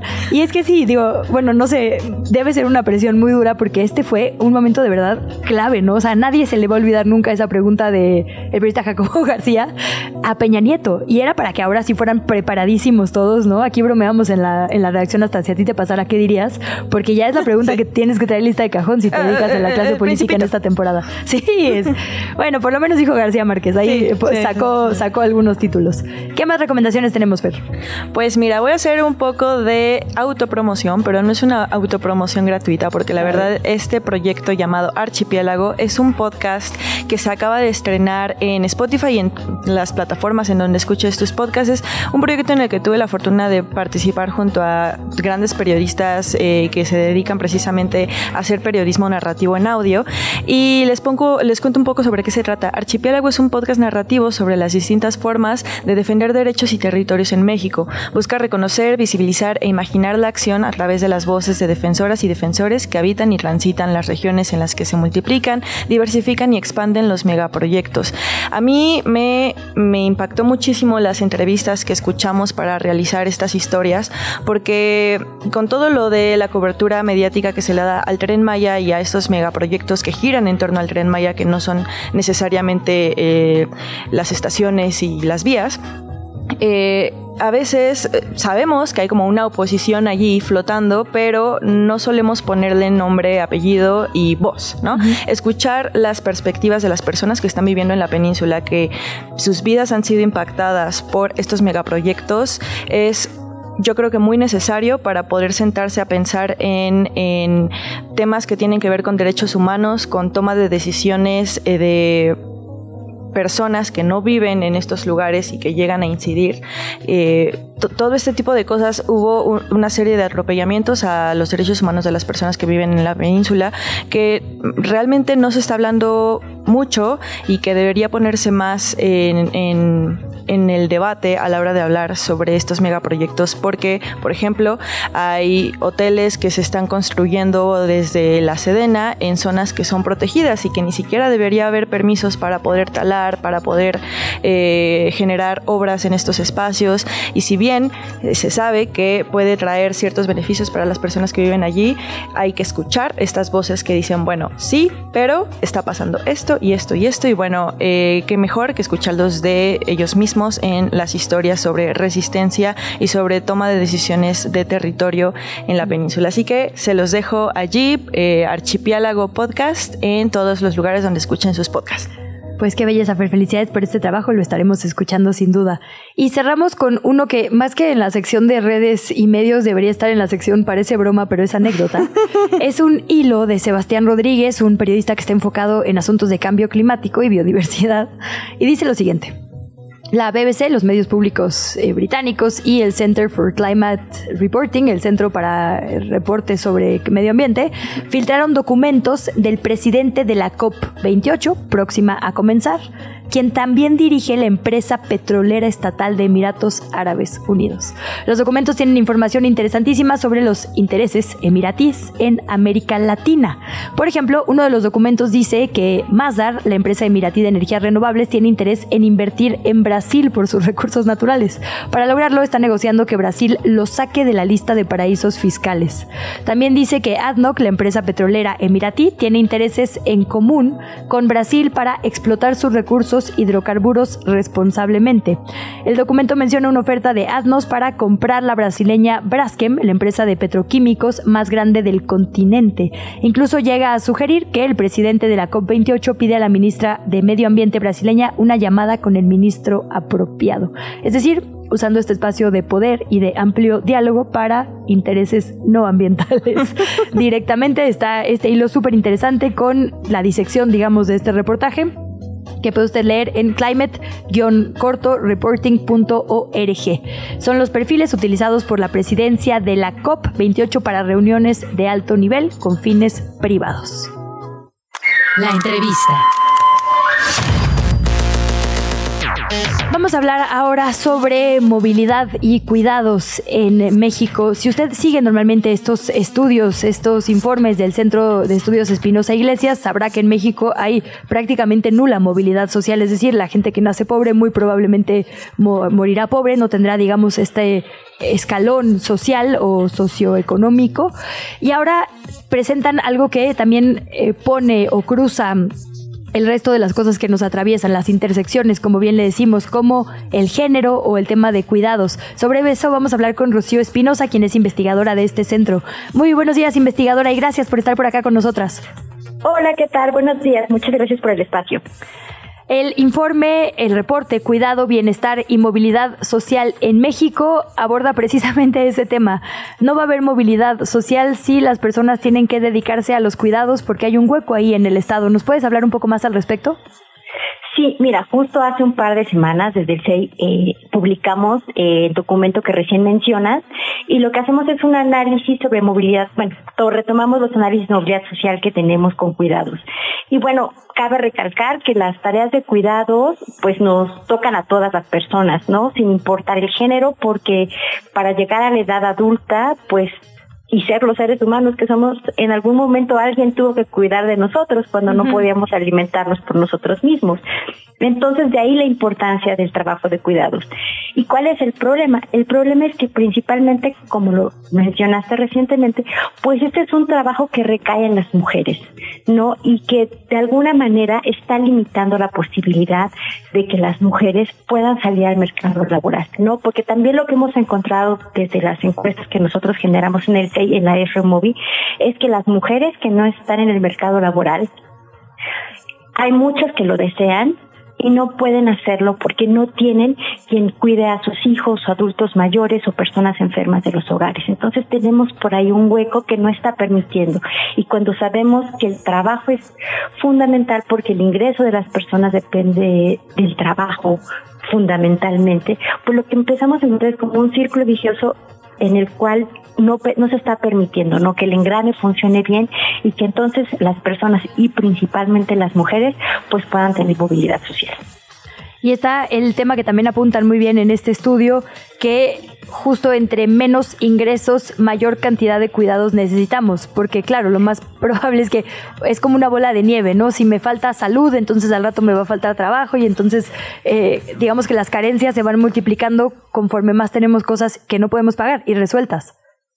Sí, así es, ¿no? Y lo que tenemos es que justamente como los, como bien lo mencionas, pues se hace esta bola de nieve y por los cuidados tocan como muchos puntos, ¿no? Por ejemplo, tocan educación, tocan eh, desarrollo infantil, tocan cuidados adecuados de las personas enfermas, personas con discapacidad, adultas mayores, y entonces estamos generando pues una esta bola de nieve que cada vez complica más eh, la situación, principalmente de las mujeres. Y para esto es un tema que nos atañe a todos y a todas, pero para dejarlo perfectamente claro, ¿qué beneficios tiene la sociedad cuando existe un sistema de cuidados bien establecido? Y por el contrario, ¿cuáles son los costos o las desventajas de no contar con esto? Pues primero, eh, justamente eh, darle la oportunidad a las mujeres. ¿no? Eso sería como un punto de salir y, desarrollarse y tener eh, eh, pues estas vidas profesionales, estas tareas. Por otro lado, pues también es el cuidado, eh, el bienestar, y cuidar el bienestar de las personas enfermas, de infancias, de personas con discapacidad, adulta mayores, y pues también de las cuidadoras mismas, porque ellas mismas requieren cuidado, ¿no? También darle la posibilidad de desarrollo de las de sus capacidades, de tener la oportunidad de elegir, ¿no? De las personas. Eh, Además, por estudios que tenemos nosotros desde, desde el CEI, desde el Centro de Estudios Espinosa Iglesias, pues hemos encontrado que también eh, no contar con un sistema de cuidados, pues lo que hace es que hace más grande esta distancia, la desigualdad de oportunidades, ¿no? Y va mermando pues el bienestar de las personas. Y también pues no dejar de pensar en aquellas personas que ya están en el mercado de los cuidados, por ejemplo, las trabajadoras del hogar, eh, regularizar su situación de manera, este, pues que se les, se les reconozca también este trabajo que ellas ya realizan. Y cada vez va a ser peor esta brecha, eh, como bien dices, investigadora, porque el, eh, también la pobreza es una bola de nieve, ¿no? Justo si tengo, como dices, falta de desarrollo en la infancia debido a la pobreza, lo más probable es que eso sea algo que se arrastre pues generación tras generación, la, falta de oportunidades. Y me parece muy importante porque es una discusión que quedó pausada en las cámaras, el tema del sistema de cuidados. Se aprobó y se llevó a nivel constitucional, por ejemplo, las transferencias directas, ¿no? La entrega de recursos a las personas adultas mayores, a las personas con discapacidad, eh, a las madres solteras, lo cual sin duda es a celebrarse, pero todo esto podría digamos, atacarse de forma integral con un sistema de cuidados que justo corte de tajo esas brechas de desigualdad y nos dé un piso parejo a todas las personas. Sí, tal como lo mencionas, pues es una asignatura pendiente, ¿no? Que tenemos en el legislativo. Eh, ya hay una parte que ha sido aprobada en la Cámara de Diputados, falta la parte del Senado. Y pues bueno, no creo que al final eh, lo que nos quede es hacer conciencia, ¿no? De cuán importante es el cuidado en nuestras vidas, ¿no? Hacerlo consciente y, y dar la posibilidad, ¿no? De justamente que parte de este eh, círculo redistributivo ¿no? para todas las personas. ¿no? Nosotros hemos encontrado eh, en el análisis que, recién del documento que mencionas, el de cuidados, eh, nosotros parte retomamos estudios que hemos hecho en el que analizamos y decimos que las mujeres cuando tienen acceso a sistemas de cuidados tienen mayores posibilidades de mejorar su condición de origen, o sea, de tener movilidad social con respecto a aquellas mujeres que no cuentan, ¿no? Y ese es como un primer paso, ¿no? Pero hay justamente una serie de pasos que son de mucha relevancia. Sí, que esa independencia incluso puede liberar de la violencia, ¿no? Resuelve un montón de otros problemas periféricos. Así es, ¿no? Es justamente como lo mencionas, ¿no? Es tan es tan multidimensional, ¿no? Y atañe y tiene tantas ramas que los beneficios potenciales no solo es eh, a, las personas eh, que reciben los cuidados, no solo a las personas que cuidan, sino a, pues a la sociedad, ¿no? Justamente, ¿no? Y, y, y dar la posibilidad y, es esta justicia, ¿no? De que, de que todas las personas pues potencien su bienestar. Con los datos que han arrojado sus investigaciones, ¿desde SEI tienen alguna propuesta de política pública al respecto del sistema de cuidados? Pues justamente eh, la, el punto es como tener como una política pues multisectorial, ¿no? Que por un lado primero se apruebe como esta, estas propuestas que se han tenido desde la Cámara de Diputados. Eh, que, se apruebe en el Senado, que eh, nuestras ideas es que se tome pues un marco eh, legal, ¿no? Que se tenga el derecho normativo al cuidado, el contar con la infraestructura y los servicios en establecimientos, ¿no? Que permitan eh, ofrecer estos servicios. También están los servicios eh, domiciliarios y cuidados en el hogar, ¿no? Sabemos que hay, por ejemplo, quizás las infancias, ¿no? En, en, en, centros de cuidado infantil, ¿no? Pero hay enfermos que no pueden moverse, ¿no? Entonces, también contar con este tipo de servicios, ¿no? Definitivamente necesitamos también generar información que nos permita ver cuánto estamos avanzando. Y pues involucrar, no tener información que permite involucrar eh, a todas las personas y a todos los actores en esta sociedad para que tomen el compromiso de tener este sistema de cuidados. Pues eh, muchísimas gracias de verdad, Rocío Espinosa, investigadora del Centro de Estudios Espinosa Iglesias, por toda esta información. Ahí está la ruta, no solo es que la escuchen legisladoras y legisladores. Muchísimas gracias y consultamos este estudio ¿dónde? Encontramos en la página del CEI www.ceey.org.mx. Muchísimas gracias y muy buenos días. Hasta luego, buenos días.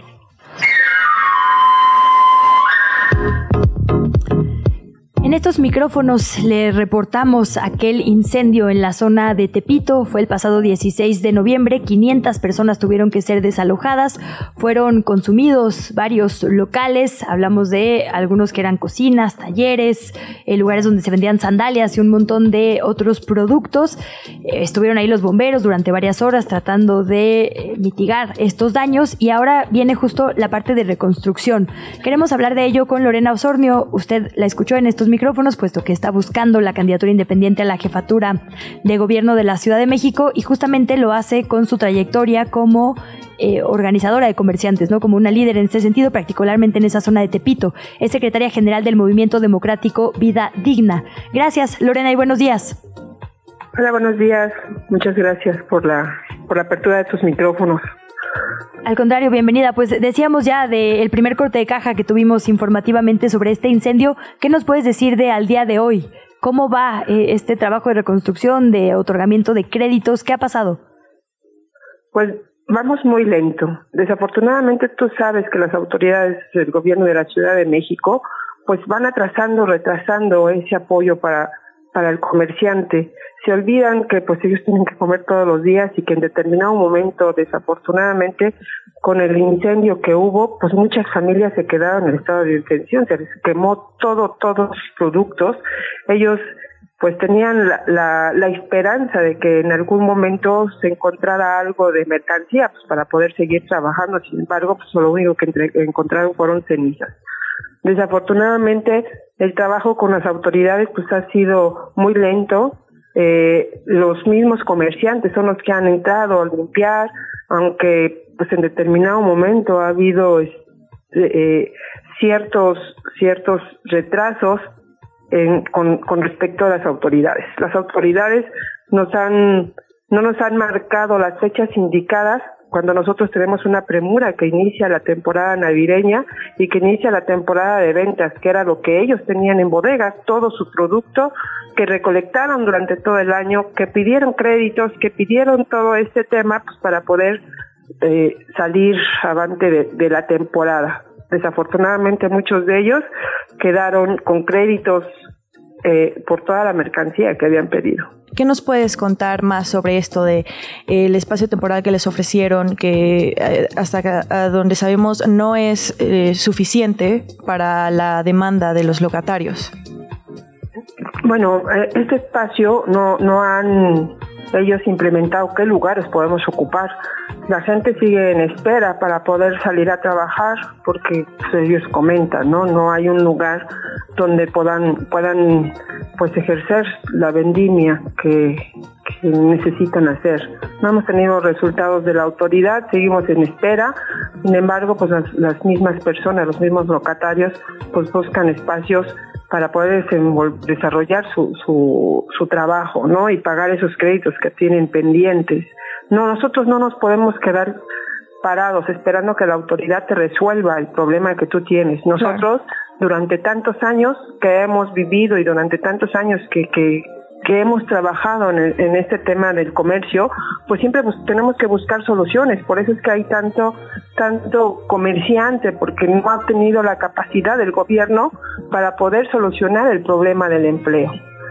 No es porque la gente quiere estar ahí eh, al intemperie, eh, eh, desgastándose todos los días desde las 5 de la mañana para buscar un espacio para trabajar, es por la Parece que perdimos la comunicación con Lorena Osornio, a quien le agradecemos muchísimo habernos tomado la llamada. Es la secretaria general del Movimiento Democrático Vida Digna que denuncia que no han podido volver a trabajar, que siguen esperando celeridad en las acciones tanto del gobierno de la alcaldía Cuauhtémoc como del central. Una conversación que mantendremos abierta y seguiremos de cerca, Fer, porque, eh, digamos, habla mucho de las dinámicas locales, ¿no? Cada temporada invernal hay incendios en los mercados, no hay un solo año que no hayamos reportado situaciones similares y lo cierto es que esperan justamente la reconstrucción y la entrega de apoyos, ya sea en lugares alternos, como bien decías, o créditos para poder reconstruirse. La entrevista. ¿Ya estás grabando? El día de ayer en la sección de redes y medios aplaudimos la noticia de una nueva colaboración de colegas que admiramos un montón, de periodistas de investigación, mujeres y hombres extraordinarios que presentaron La fábrica de periodismo, que se estrenan con la investigación especial Toda la verdad sobre los vuelos de la muerte.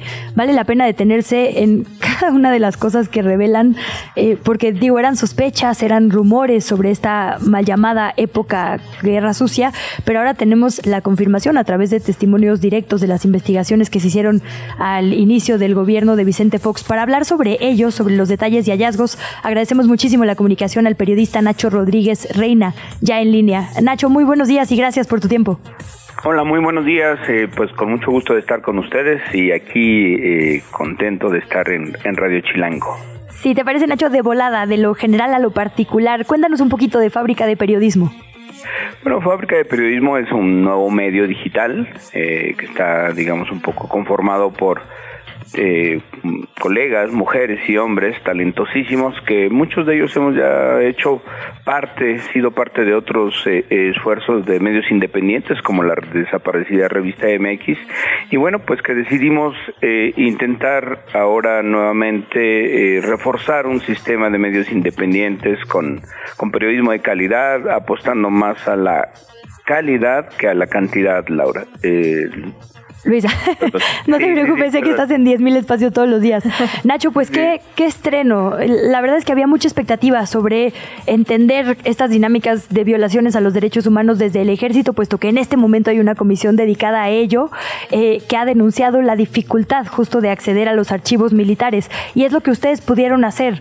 En el gobierno de Vicente Fox se autorizó, todavía no tenemos claridad bien de si estaba consciente o no de lo que se estaba ordenando, pero la investigación sobre estas décadas, ¿no? 60, 70, 80 de contrainsurgencia desde el Estado mexicano.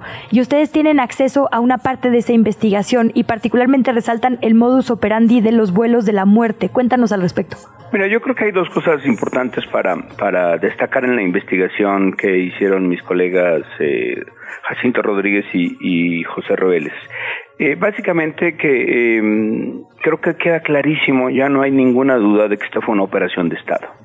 Es decir, se llegó, o se dice en general, aún todavía en estos tiempos, en, se llega a decir que, pues cuando hay excesos y abusos y violaciones de derechos humanos cometidos por el ejército o por las Fuerzas Armadas en general, pues son, digamos, excesos individuales, eh, algunas malas ovejas, este, a las que hay que separar. En este caso se muestra que eh, los vuelos de la muerte fue una operación de Estado, autorizada, avalada y aprobada para empezar por el secretario de la Defensa de aquel entonces, eh, Hermenegildo Cuenca eh, ¿Cómo sabemos esto? Pues básicamente en el expediente que, que tú mencionas eh, logramos conseguir eh, dos oficios que me, dos o tres oficios que me parecen muy relevantes. Uno, como unos días antes de que empezaran los primeros vuelos de la muerte, el secretario de la Defensa autoriza que un par de tripulaciones se desplacen de la base Santa Lucía a la base aérea ubicada en pie de la cuesta en Guerrero, que es donde ocurrieron todos los hechos. Luego, eh, bueno, se empiezan a hacer estas eh, operaciones, eh, empiezan a ejecutar, primero detener ilegalmente, ejecutar extrajudicialmente, eh, de una manera atroz, cruel, brutal que se describe en los testimonios que incluimos en la investigación. Luego, minutos después de que han sido ejecutados de una manera eh, pues muy típica de dictaduras latinoamericanas o de en otro cualquier otra latitud del país eh, se les ejecuta con un disparo en la nuca eh, se suben a un avión arabá de fabricación israelí y luego se vuela mar adentro en el Océano Pacífico eh, para tirarlos encostalados con piedras adentro de los costales para que no floten. Y así es la manera en que el Estado desapareció al menos, y eso es muy importante, documentalmente, porque eso es lo que conseguimos, las bitácoras del avión también, al menos 350 mujeres y hombres eh, y que se, digamos que fueron trasladados en al menos 54 vuelos. Ahora, esto es importante decirlo, no fue que de repente alguien, algunos militares de algún rango enloquecían y tomaban una decisión, no hubo todo, digamos, un conocimiento del alto rango militar, y hay que decirlo, y seguro también, seguramente también no había manera de que el presidente Luis Echeverría no supiera de que se estaba haciendo ahí y que se estaba incluso aventando al mar a gente que aún iba con vida y que estaba agonizante. Nacho, das esta cifra que también podemos diseccionar, 350 disidentes, pero muy brutal eh, ciertos momentos del texto. Uno dice, eh, eran gente de pueblo, campesinos, los que venían ahí muertos. En otro momento dice este texto, eran disidentes, o sea, gente del propio ejército que no quiso acatar estas órdenes brutales de las que ya nos hablas. Y en otro momento, mujeres a las que incluso se engañó eh, con la promesa de salvar, por ejemplo, a sus esposos, a sus hermanos, a ellas mismas, a cambio de sexo, que finalmente también fueron asesinadas. Sí, lo que debe, lo que revela es un modus operandi en el que el Estado decide imponer el terror sobre la población. Por eso yo creo que en efecto eh, se puede decir guerra sucia, pero también podemos decir eh, quizá más apropiadamente terrorismo de Estado. Era imponer el terror sobre aquellos, eh, digamos, personas que de manera pacífica o armada en algunos casos, pues decidían enfrentar a un régimen priista que ya tenía muchísimos años en el poder y que bueno, pues utilizaba todos los recursos de la represión más brutal como para acallar estas disidencias. Y con esta operación pues se imponía un terrorismo de Estado, el, Estado, las instituciones, el ejército, el régimen priista, bueno, pues un poco lo que estaba eh, mostrando es que no iba a tolerar que alguien pensara distinto, ni siquiera, no iba a utilizar en el caso de que él imaginara que el Estado que alguien estaba pensando de una manera distinta y pues hacían, digamos, esto yo creo que lo que estamos revelando es solo una parte de las atrocidades de ese periodo de la de la, eh, de la historia reciente del país que hay que decirlo eh, no es esto que ocurrió hace el siglo pasado, sí ocurrió el siglo pasado, pero en realidad en términos de una sociedad fueron 50 años. Bueno, acaba de morir ese presidente. claro. Exacto, es decir, es algo que está eh, digamos, realmente todo importa y, y hay una deuda histórica y creo que, que justo también lo que buscamos con el trabajo es empezar a subsanar esta pequeña deuda moral, ética de una sociedad que vio cómo el Estado eh, asesinaba eh, y desaparecía ¿no? a cientos, por lo menos cientos que podemos comprobar en documentos, de personas eh, pues cuyas familias, cuyos, eh, cuyos seres queridos jamás los volvieron a ver. Y eso me parece verdaderamente atroz. Estamos contribuyendo a la verdad, a la memoria, y ahora falta, y me parece que esta es la responsabilidad del gobierno actual, contribuir a la justicia. Y por lo que vemos, este, con la queja justamente de la Comisión de la Verdad de tener acceso a estos archivos, pues vemos que, que lo que sobró en el 2020, cuando se hizo esta investigación, en el 2000, perdón, de 2002, del 2000 al 2002, cuando se hizo esta investigación, lo que sobró, paradójicamente con Vicente Fox, un gobierno de derecha. Bueno, en este gobierno, que pretende ser de izquierda, pues es lo que está faltando, una voluntad política verdaderamente para que el ejército abra sus archivos y le explique a la sociedad y pida disculpas a la sociedad. Claro, Nacho, te saluda también Fer Guzmán. Eh, ya que lo mencionas, justamente la postura del presidente López Obrador ha sido de una clara defensa eh, de las Fuerzas Armadas. Y me pregunto, si bien esto pasó en 1900, de 1974 al 79, ¿qué dicen estos actos y qué dice esta investigación sobre el actual ejército que tenemos? Hola Fernanda, muy buenos días. Pues mira, yo creo que eh, justo lo que resaltaba eh, el presidente ha dicho que algunos individuos no pueden manchar la reputación del ejército, que el, ejército es una, tiene una reputación intachable y que lo ha mostrado a lo largo de la historia. Pues por desgracia, digamos, para esa, para esa posición, lo que creo que ha mostrado este, eh, la investigación que, de la cual dimos una parte sustancial, es eso, que es una institución y que podrán cambiar los hombres, pero el comportamiento de instituciones que no son sometidas a rendición de cuentas, que no son transparentes, que tienen un poder, que para empezar es el poder legal de las armas, eh, deja mucho que desear y que no podríamos simplemente cerrar los ojos y dar un cheque en blanco a una institución que eh, de muchas maneras, eh, en muchas ocasiones, ha estado en contra del pueblo. Entonces me parece que que bueno, pues el presidente obviamente lo hace en respaldo, pero yo pienso que como ciudadanas y ciudadanos no podremos cerrar los ojos y decir si es que es digamos una institución que está integrada pues por el pueblo bueno y sabio, ¿por qué no? En el, en el digamos en el, en el trabajo que publicamos en, en fábricadeperiodismo.com, pues lo que estamos mostrando es que sí, seguramente hay una enorme cantidad de personas que que son buenas y son sabias, como dice el presidente, pero, pero no necesariamente ocurre así. Y el ejército es una institución jerárquica, es así absolutamente vertical, en el que las órdenes se cumplen y, no se y, y, se acatan sin chistar. Y mira, por ejemplo, hay una, una frasecita de uno de los testimonios que hay que decirlo para quienes nos están escuchando. Este, los testimonios que están ahí en, en el trabajo son brutales. Recuerdo uno que decía una frasecita, decía es que nos ordenaron no ver, callar, no saber, esa parte a mí me dejó, y no ver y no decir nada, es decir, nos ordenaron no saber. Eh, ¿Cuántas cosas existen, han ocurrido ahora en los cuales se les ordena no saber y sin embargo se cometen? Esa sería una pregunta válida, ¿no?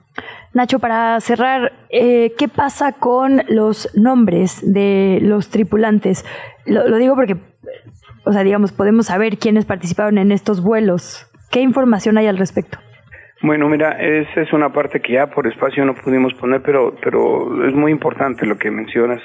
Eh, bueno, algunos están, suponemos que todavía vivos, por ejemplo, testificaron y dieron su testimonio de todo lo que ocurrió y gracias a ellos lo sabemos porque en aquel momento el ejército decidió investigarse a sí mismo. Eh, estaba un mecánico, en aquel entonces tenía 67 años, debe tener ahorita 87, estaba vivo. En aquel momento estaban dos copilotos eh, de la tripulación.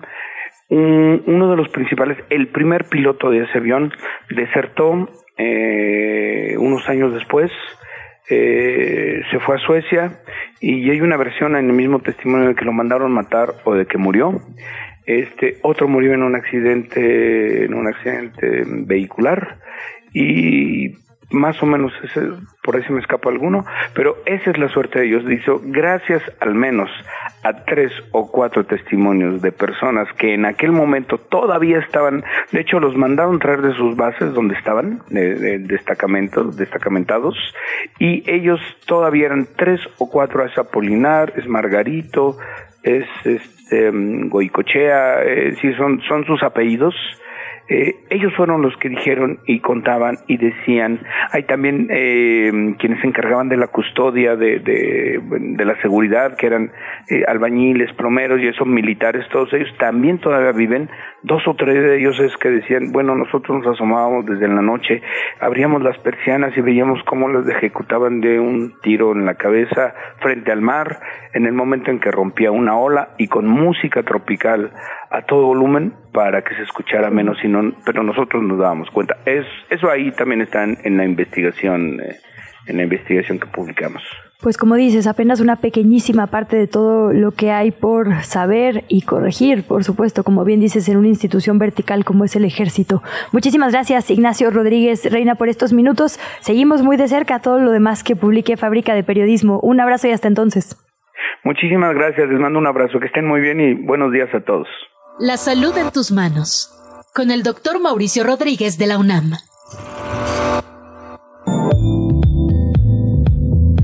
Son las 8 de la mañana con 46 minutos. Doctor Mau, muy buenos días. Hola Luisa, ¿cómo estás? Muy buenos días. Saludos al auditorio. Tocamos. Fernanda, buen día. Muy por encimita el tema de la megafarmacia porque preferimos dejarte a ti el estudio. Cuéntanos, por favor, doctor Mau. Pues nada más eh, hacer hacer énfasis en que es un proyecto más, en particular de los de salud, en el que hay más preguntas que respuestas, ¿no? No queda claro muchísimas cosas. De hecho, los que están haciendo análisis profundo del asunto, pues no sé con qué información lo están haciendo, porque en realidad lo que tenemos a la vista es muy poca información. No queda claro quién, quién es el usuario de esto, ¿no? Sí queda claro quién lo, quién lo va a llevar y quién lo va a administrar, pero, pero tampoco queda claro exactamente eh, algunos detalles sobre, sobre la operación, que es crucial en algo, en algo como una, como un centro de distribución Perdón, perdón la mensada tal vez, pero, o sea, ¿cómo funciona actualmente? ¿Qué es exactamente lo que resolvería? Porque sabemos que hay desabasto, pero... Eh, eh, exactamente. de hecho, ese, ese es el, el asunto. Tampoco queda claro qué problema quiere resolver. Porque como funciona actualmente es que cada institución, eh, el IMSS, el ISTE, las secretarías de salud de los estados, los servicios médicos de Pemex, de las Fuerzas Armadas, etcétera, cada institución compra los insumos que necesita. Generalmente eh, en algunas cosas se hacen compras consolidadas y se acuerda directamente con los que lo venden para que ellos lo entreguen habitualmente en, en almacenes de concentración de las instituciones o se calendariza y que se entregue directamente en las unidades, sobre todo en, las, en los hospitales grandes, en los centros médicos nacionales, etcétera. Entonces, eh, no queda claro si lo que quieren resolver es que no haya una caja de paracetamol en un centro de salud rural disperso en la sierra de Michoacán, o si lo que quieren es que esté el anticoagulante en el Instituto Nacional de Cardiología, eh, o, o todo. Entonces, pues de pronto suena como imposible que, que, vayan a tener ahí todas las medicinas disponibles y que vayan a tener un canal de distribución, que ese es el otro punto. Eh, habitualmente. complementa, ¿correcto? No sustituye estas compras consolidadas. Eso no lo han dicho. Ah. No se sabe si ahora las instituciones van a comprar y le van a pedir a los, a los distribuidores o a los productores que lo entreguen ahí. En vez de que se lo entreguen al IMSS en su almacén del Centro Médico de Occidente eh, o del, del noroccidente en, en donde sea, donde está este en Ciudad Obregón, eh, entonces ahora lo van a entregar ahí o qué, o qué va a pasar, o simplemente ahí va a haber un stock de, de respaldo por si alguien lo necesita. Y luego, ¿cómo va a ser la distribución? O sea, si ingresa un paciente a un hospital en Campeche el viernes en la tarde y necesita un medicamento que no está ahí cerca, entonces, ¿cuándo se lo van a mandar de acá y cómo y quién se lo va a llevar? Eso puede llegar a ser absolutamente costoso y no queda claro quién se va a involucrar en eso. Birmex no tiene capacidad para eso, no tiene eh, pues, vehículos para distribuir y, y vamos, seguramente acabará usándose a las Fuerzas Armadas una vez más para andar repartiendo medicinas por todo el país durante toda la semana, a todas horas. Eso, eso no es, no es viable, ¿no? Entonces, pues quedan muchas dudas. Esto de, de que se dé fecha de inauguración y, no, o sea, las compras ahorita, las compras del año que entra ya están hechas ya están comprometidas las fechas de entrega, los lugares de entrega de las medicinas, entonces también no queda claro qué va a pasar ahí. valdría la pena que alguien salga a explicar esos detalles simplemente para que nos enseñen que es un proyecto bien planeado, que es un proyecto que va a resolver ciertos problemas cómo se van a cómo se va a abordar, ¿no? Yo creo que ahorita pues eso es eso es un poco lo que causa tanta confusión y seguimos con, con más preguntas que respuestas, ¿no? Claro, sí, vamos a estar al pendiente a ver cómo esta información se ha dado muy a cuentagotas en las, en las conferencias matutinas del presidente y suponemos que como ya está previa la fecha a, próxima la fecha a, a que esta gran farmacia se estrene, pues podremos saber un poquito más, pero hasta ahora todo sigue siendo un misterio y otros temas importantes. Ya se acerca el viernes próximo el Día Internacional de la Lucha contra el VIH-Sida. Doctor Mau, ¿qué nos puedes contar al respecto? Sí, pues igual, ¿no? Ponerlo, aprovechar esto de los días internacionales para ponerlo sobre la mesa. Eh, sigue siendo un problema de, de salud, ya no es desde luego una emergencia, ¿no? Pero sigue siendo un problema sobre todo eh, por, por todo lo que está alrededor. Si pensamos específicamente en el virus y en el síndrome, pues ya no son un asunto grave de salud, eh, pero sí hay temas que pasan por ahí, por ejemplo, el diagnóstico tardío. La gente se tarda en diagnosticarse, no lo quiere hacer, a veces no tiene acceso, a veces eh, no sabe ni dónde, ni cómo, ni qué hacer. no, no queda claro, a la población en general quizá no le queda claro que hay medicamentos gratuitos que los da el gobierno, que son de lo mejor que hay en el mundo para, para controlar el virus y que se pueda llevar una vida pues prácticamente normal eh, en términos de salud, eh, detección oportuna y, y, otros fenómenos que ocurren alrededor de, de la transmisión de las de las infecciones eh, de transmisión sexual, ¿no? Que es un aumento en la incidencia de sífilis, un aumento en la incidencia de gonorrea, eh, falta de protección en las relaciones eh, que está pues promoviendo este esta proliferación de infecciones que sí se está viendo en todas las series que se están registrando es algo en el que no, no solo es en México, sino en varios Ah. países. Entonces, pues igual ponerlo ahí a la vista, acérquense a las instituciones, la, Ciudad de México, la Clínica Condesa tiene un trabajo ejemplar en, a este respecto, tienen diagnóstico gratuito, consejería, eh, asesoría incluso para violencia de género, eh, asesoría para embarazos no deseados, eh, y va- vamos, tienen una serie de servicios valiosísimos y proporcionan medicamentos, proporcionan atención y servicios de salud. Doctor Mau, resaltar esto que acaba de mencionar sobre los medicamentos gratuitos que existen en el sistema de Sí. salud de nuestro país, porque es uno de los grandes logros que ha tenido la comunidad LGBT en la lucha que tuvo desde los años 80, ¿no? Y que Sí. siguen siendo beneficios vigentes hasta la fecha para eh, estas nuevas generaciones. Entonces, eso, si, si no era de su Sí, conocimiento, ahora sabe, ¿no? Que, que estos estos medicamentos son están al acceso de, de- de todos los que lo necesiten y que en muchos países son extremadamente caros, ¿no? Sí, de hecho, eh, una serie de logros que se han hecho eh, desde, la, desde la perspectiva social y, claro, asociados también a la parte de atención médica, eh, en torno a la epidemia, la pandemia de VIH-Sida desde los 80, ¿no? Porque han sido un grupo que se ha discriminado, que se ha atacado, que se le han negado servicios, que se le ha negado acceso a los tratamientos, al diagnóstico. Eh, y estos colectivos han logrado, también hay que decirlo, acompañado de instituciones sensibles y de funcionarios sensibles, han logrado un acompañamiento institucional y han logrado pues prácticamente participar en, en esto, ¿no? Uno ve el trabajo que están haciendo varias ONGs eh, con colectivos para diagnóstico en las fiestas, para diagnóstico en, en, las, pues donde va a haber eh, reuniones y tal, y es, es increíble cómo la, la gente está participando en eso y ayudándose a diagnósticos de con pruebas rápidas, consejería, acceso a los tratamientos, ¿no? Vinculados doctor a la, tenemos- sobre todo a la clínica. Justo 20 segunditos, pero no solo es la clínica Condesa, como bien dices, ¿dónde me hago una prueba rápida? Si en este momento quiero saber.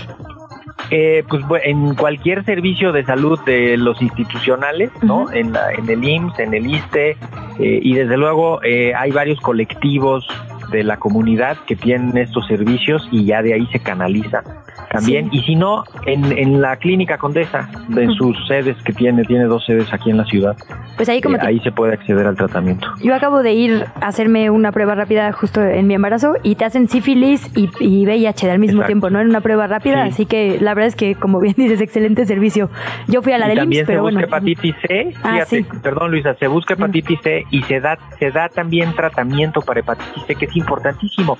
Hemos visto un incremento en, en los casos de hepatitis C en los últimos años, así que pues ahora sí que no hay pretexto, hay que acercarse. Lo dejamos pendiente para el próximo martes, doctor, porque importantísimo esto que nos pone sobre la agenda y la mesa. Un abrazo gigante y muchísimas gracias, como siempre. Un abrazote, buen día. Fer Guzmán, gracias a ti también. Gracias, así llegamos al final del programa y Luisa Cantú, nos quedamos con sopitas. Esto fue ¿Qué chilangos pasa?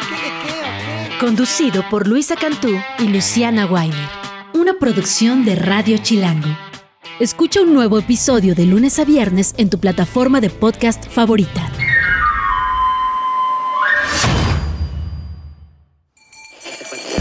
Radio Chilango. La radio que... Viene, viene, ¿eh?